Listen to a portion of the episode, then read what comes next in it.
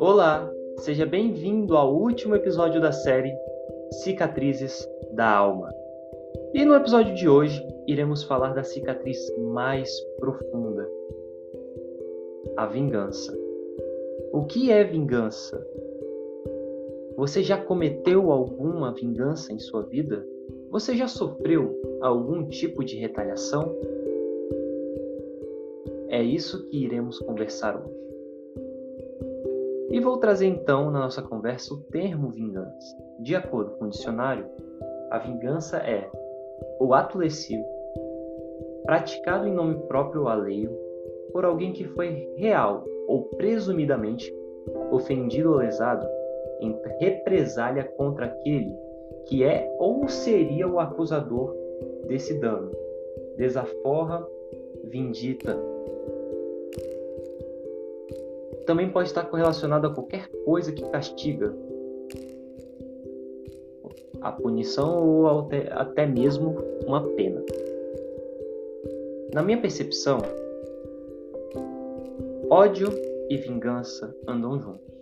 A diferença entre um e outro é a cicatriz do ódio propagado que se torna vingança. A vingança é o ódio na sua ação. É o ódio que se propagou, que se manifestou a certo ponto, que se tornou um comportamento. E ao falar em comportamento, este é o nosso quarto poder, o de agir. Estão as suas ações hoje?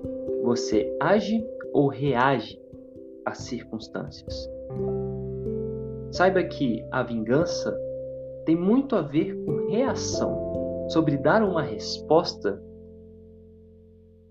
a qual você recebeu numa proporção que você acha justa ou até mesmo maior ou significativamente igual ou superior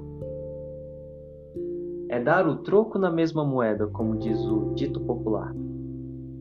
Então, como é de costume, mais um texto sobre esse tema, e ele se chama Os Pregos e a Paciência.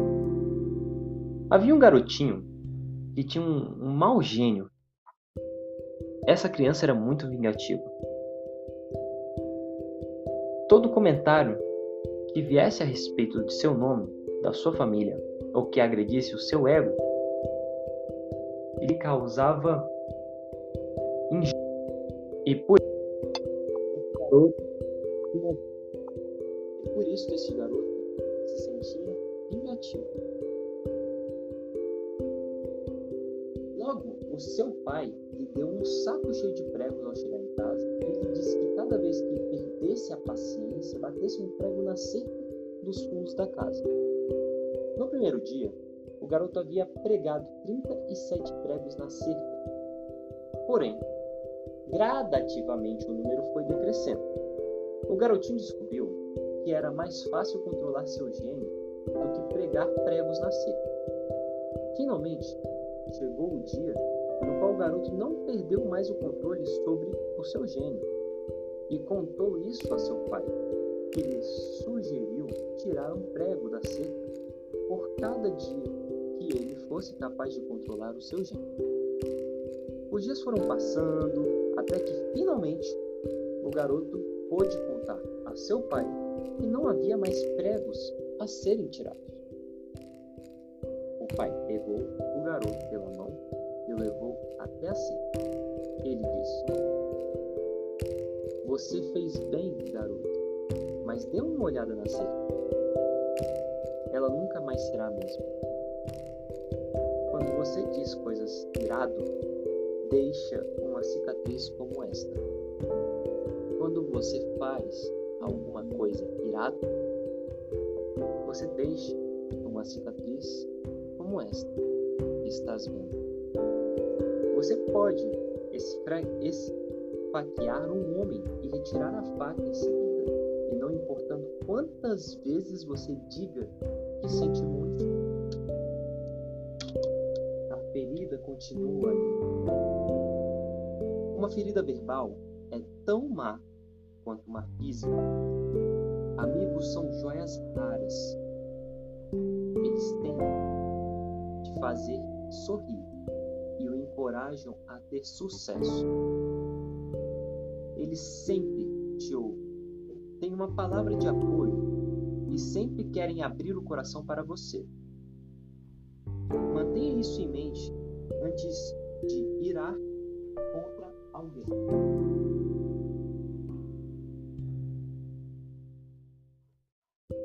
Pois o interessante dessa história é que, além de agir, existe o nosso terceiro poder, que é o de falar. As palavras machucam tanto quanto aquilo que a gente faz. Como estão as suas palavras hoje? As suas palavras te fazem ser uma, um trombeta do apocalipse? Ou uma pessoa afável que conduz as pessoas a sentirem sensações de prazer e amor?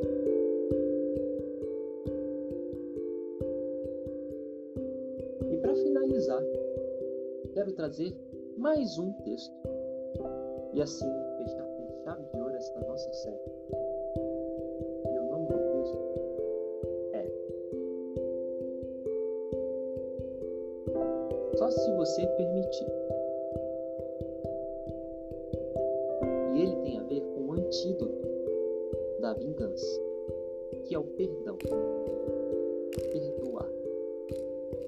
Perdoar não se trata apenas de você fechar os olhos para o que aconteceu e dizer que está tudo bem, mas abrir o coração para a paz, o amor e o carinho que você merece, pois se trata de você, sobre a sua pessoa e não o outro. Toda vez que você cair no pensamento sobre o que o outro fez, o que ele merece para sua vida, pergunta o que você merece.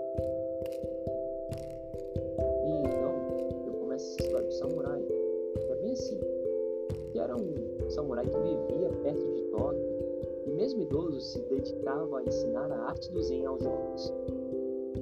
Apesar de sua idade, corria a lenda que ainda era capaz de derrotar qualquer adversário. Certa tarde, um guerreiro, conhecido por sua total falta de escrúpulos, apareceu por lá.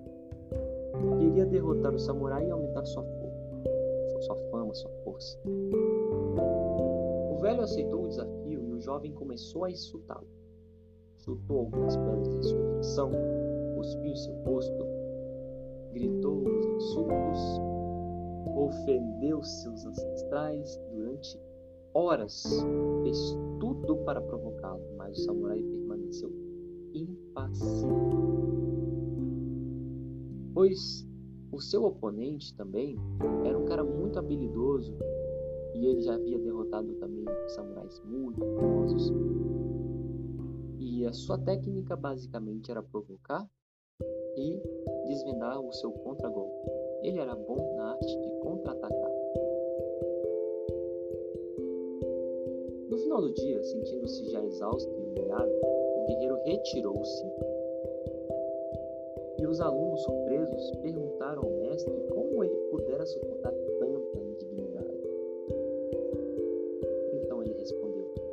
Se alguém chega até você com um presente e você não aceita, a quem pertence o presente? A quem tentou entregá-lo, respondeu o discípulo. O mesmo vale para a inveja, a raiva e os insultos, disse o mestre. Quando não aceitos, continuam pertencendo a quem os carregava consigo. A sua paz interior depende exclusivamente de você. As pessoas não podem lhe tirar a calma, só se você permitir. E aqui, nessa história, um ponto muito curioso é sobre o nosso segundo poder, que é o de sentir, que é o que havíamos falado no episódio anterior. E quando você domina as suas emoções, você consegue conduzir os seus comportamentos assim como um cavaleiro domina seus corcéis quando estão bravios. E quando você tem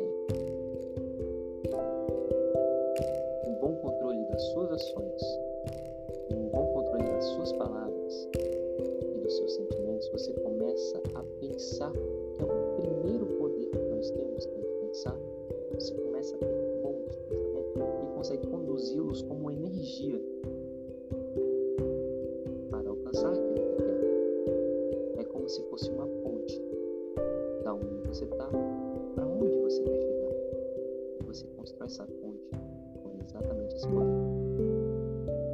Como já dizia o Disney, eu posso pensar e imaginar, eu posso fazer.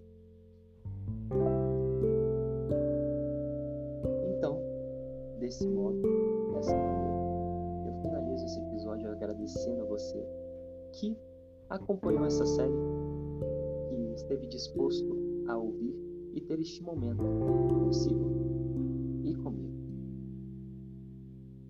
É sempre um prazer poder estar aqui divulgando alguns conteúdos para que possamos evoluir como ser humano. E tudo aquilo que envolve espiritualidade é uma energia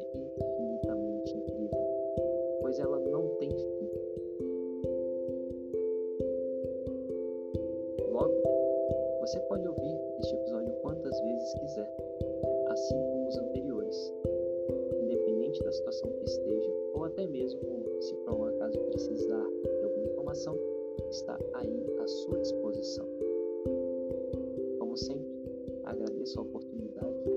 Muito obrigado pela sua atenção. E tchau, tchau. Mais uma coisa quero falar também sobre as quatro leis imutáveis do Espírito. A primeira é: o momento para começar é sempre o momento certo. Pessoa que está ao seu lado é a pessoa certa para estar ali. 3.